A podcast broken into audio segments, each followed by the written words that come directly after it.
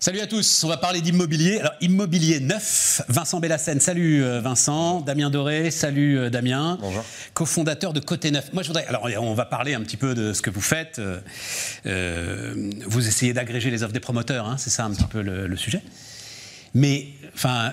Il y a un problème avec le neuf, il y a un problème de... Parce que j'ai l'impression qu'il n'y a pas de problème de demande aujourd'hui avec le neuf c'est un problème d'offre, c'est un problème de production, mais dès qu'il y a un immeuble qui sort de terre, il est vendu, non? On ne l'a pas abordé comme ça et vécu comme ça. En fait, nous, initialement, on est euh, du financement en immobilier, c'est-à-dire qu'on était tous les deux courtiers en prêt immobilier.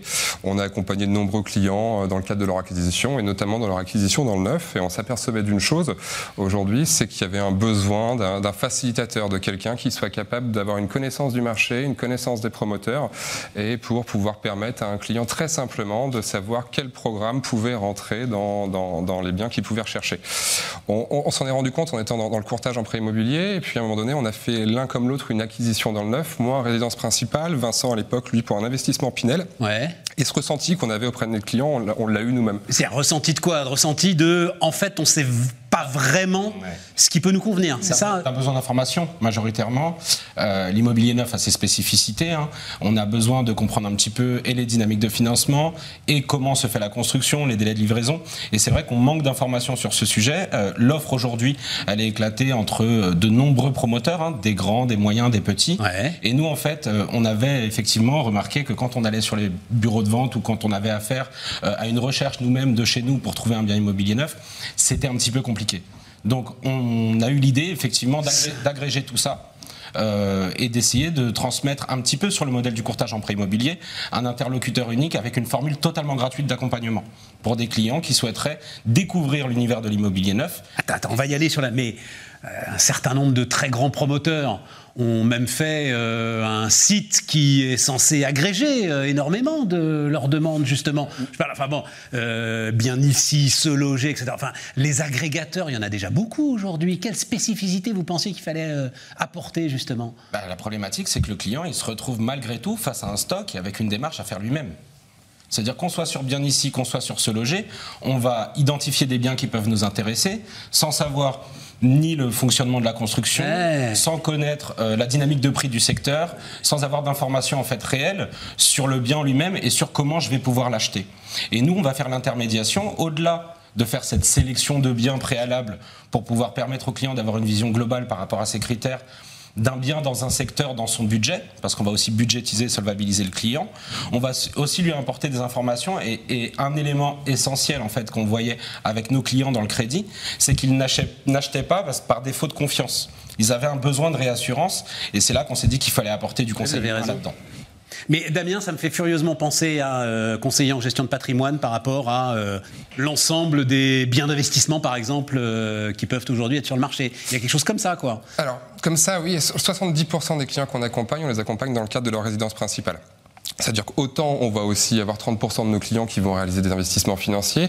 Euh, nous, l'approche qu'on va avoir, c'est que oui, il y a des lois des fiscs qui vont concerner le neuf, mais ça reste avant tout un achat immobilier. Ça veut dire qu'on va penser comme tel. Ça, euh, ça, veut dire que sur un... Ça, c'est une base, ça. Hein. On n'achète pas un produit de défiscalisation, on achète un, logement. Exactement. exactement. Et en fait, c'est vrai que nous, on dit toujours, on a une phrase en interne chez nous avec nos équipes, avec nos collaborateurs, c'est on vend toujours un bien ce qu'on achèterait nous-mêmes avec son budget.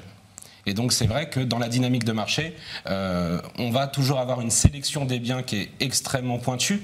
Euh, et surtout, on va regarder voilà, ce qui va convenir au client par rapport à sa situation. Mais Tous les clients n'ont pas les mêmes objectifs. Damien, je reviens. Alors euh, oui, parce que ma question était ambiguë. Quand je pensais conseiller en gestion de patrimoine, je ne pensais pas à gestion patrimoniale de l'immobilier. Je pensais à l'idée, vous avez énormément de produits sur le marché et vous avez un gars qui va s'intéresser exactement à votre situation et vous donner le produit qui correspond à votre situation. C'est ça que vous recherchez avec l'immobilier? On va d'abord définir les critères de notre client, on va définir aussi son budget à l'aide de nos partenaires financiers, on va regarder euh, quel programme va pouvoir entrer dans son budget et on va l'accompagner à ce moment-là. On va, réaliser une short list des programmes qui peuvent lui plaire. On va se déplacer avec lui sur le foncier pour constater où va exactement être située la résidence. Et généralement, notre accompagnement aussi, on va aller voir une résidence déjà construite du promoteur en question pour se rendre compte du niveau de qualité du, promoteur et l'accompagner dans toutes ces démarches-là. Ça, c'est intéressant. Et on va aller jusqu'à la levée des réserves euh, lors de la signature. C'est quoi la levée des réserves? Je sais pas En fait, quand vous signez un bien, vous actez un bien avec un promoteur, c'est après le contrat de réservation. Vous allez acter chez le notaire votre bien, puis débloquer des sommes au fur et à mesure de l'avancement du chantier. Ouais. Et à la toute fin, eh ben, on vous remet les clés. Et en fait, quand vous arrivez dans votre bien, vous devez lever toutes les réserves de chantier pour recevoir votre bien. Bah, Côté Neuf va aussi vous accompagner dans la démarche pour regarder s'il y a des petits bobos sur le logement suite ouais, parce qu'il peut y avoir des pièges là. En tout cas, des petits bobos au moins. Ouais, et qu'on c'est ça. qu'on puisse être facilitateur avec le promoteur dans ce cadre-là et que le client puisse avoir une réassurance du début de l'opération jusqu'à la fin. Alors, j'ai une autre image qui me vient, là, c'est tout ce qui se monte aujourd'hui pour nous accompagner dans l'achat d'un véhicule d'occasion. Tu vois, le, le- le truc où, euh, effectivement, il, y a, il peut y avoir, euh, comme tu dis, c'est pas forcément des vis cachés, mais il peut y avoir des éléments euh, qu'un professionnel détecte et qu'un amateur ne détecte pas. Voilà. que L'amateur va détecter, mais va avoir peut-être un peu plus de mal aussi à faire valoir auprès du promoteur. Bon, Voilà. comment vous gagnez de l'argent Eh ben, c'est le notre modèle parce que Non, parce que oui. le, le- le problème du neuf, c'est quand même le prix. Quoi. Voilà, le problème de l'immobilier aujourd'hui en France, et particulièrement du neuf, c'est le prix, le prix, le prix. Alors, comment vous gagnez de l'argent Le immobilier neuf, oui, le prix, on peut, avoir en, tête que l'immobilier neuf va être beaucoup plus cher que l'ancien ou autre. Après, ça serait une, analyse assez primaire des choses. Ça veut dire que si je prends juste le prix du bien et que je le compare avec une copro des années 50, é- évidemment, il va y avoir une différence de prix. Cette différence, elle va être justifiée par, par différents facteurs. Déjà, il faut avoir en tête bah, la différence des frais de notaire entre le neuf et l'ancien. On va déjà avoir 5% d'écart entre les deux. On va être à 8% dans l'ancien, 3% dans le neuf. On va avoir, selon la manière dont on acquiert le bien, c'est en résidence principale, pouvoir profiter de différents dispositifs tels que la TVA 5.5, le prêt à taux zéro. On va, si on fait un investissement, pouvoir bah, bénéficier de différents dispositifs fiscaux Ah également. oui, ça. Et on va aussi avoir une grande différence dans la majorité des cas aussi sur les charges de copropriété. Euh, Aujourd'hui, euh, entre un bien où je vais avoir 100 euros mensuels de charges de copropriété et un autre où je vais avoir 250 euros de charges de copropriété mensuelle, est-ce a, ça justifie qu'il y ait une différence faciès de prix? Euh, Je suis convaincu que oui, parce qu'il y a d'un côté euh, un bien dans lequel on va pouvoir le récupérer une partie de cette, par- cette partie-là à la revente et une autre qu'on qu'on récupérera pas. Et, surtout, surtout euh, l'élément essentiel, c'est que nous, on fait des rapports mensuels avec les clients euh, et on fait des tests parfois, même quand on a cette objection du prix du neuf.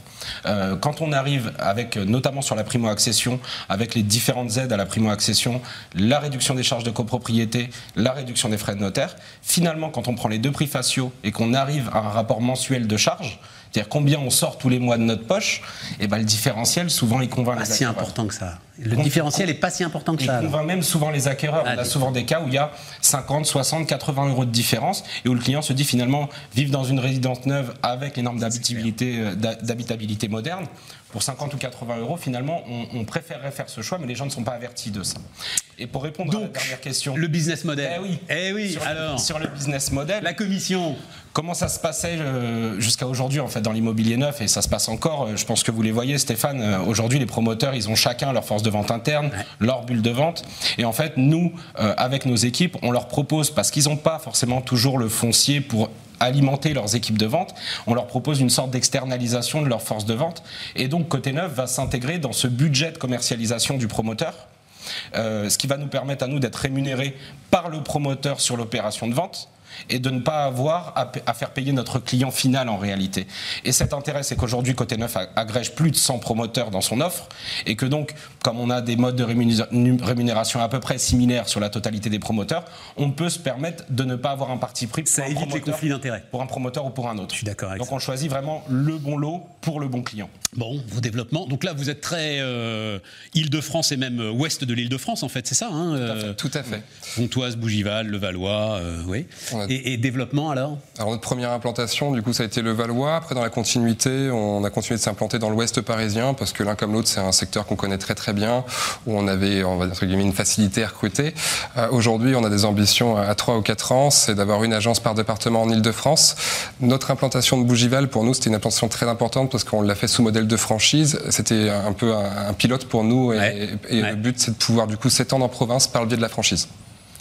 Non, c'est pas mal. C'est une nouvelle dimension de l'agence immobilière, on va dire ça comme ça. C'est-à-dire, dans les professions de l'immobilier, vous inventez. On se définit comme une agence immobilière Ouais, c'est dédiée ça. à l'immobilier neuf. On est des spécialistes généralistes en quelque sorte.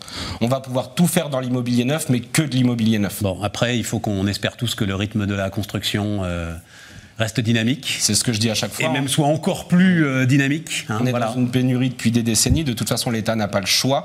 Euh, on a des règles, une, réglementation, une législation sur la partie euh, performance énergétique de l'habitat qui est en évolution très forte depuis quelques temps. Hein. On a notamment, je pense que vous avez vu ça, mais les DPE qui ont évolué, une partie des logements mal classés dans le DPE qui vont sortir de la location en 2024 puis en 2028. Et, on se retrouve... Donc c'est diagnostic de performance environnementale, hein, DPE. Voilà. Exactement. Donc on a même plein d'investisseurs qui étaient très focalisés rentabilité qui commencent à regarder le neuf. Ah bah et, l'État nous dit aujourd'hui, à 2050, toutes les résidences principales et les résidences locatives, en tout cas dans l'objectif idéalisé, doivent être en performance énergétique A ou B. Ce qui induit des énormes travaux de copropriété, des énormes travaux sur les biens. Et donc acheter aujourd'hui du neuf en 2022, c'est sécurisé pour 15, 20, 25 ans. Donc la dynamique de rentabilité n'est plus la seule en fait qui est regardée par les investisseurs. Vincent Bellassène donc et Damien Doré, côté neuf, comme son nom l'indique.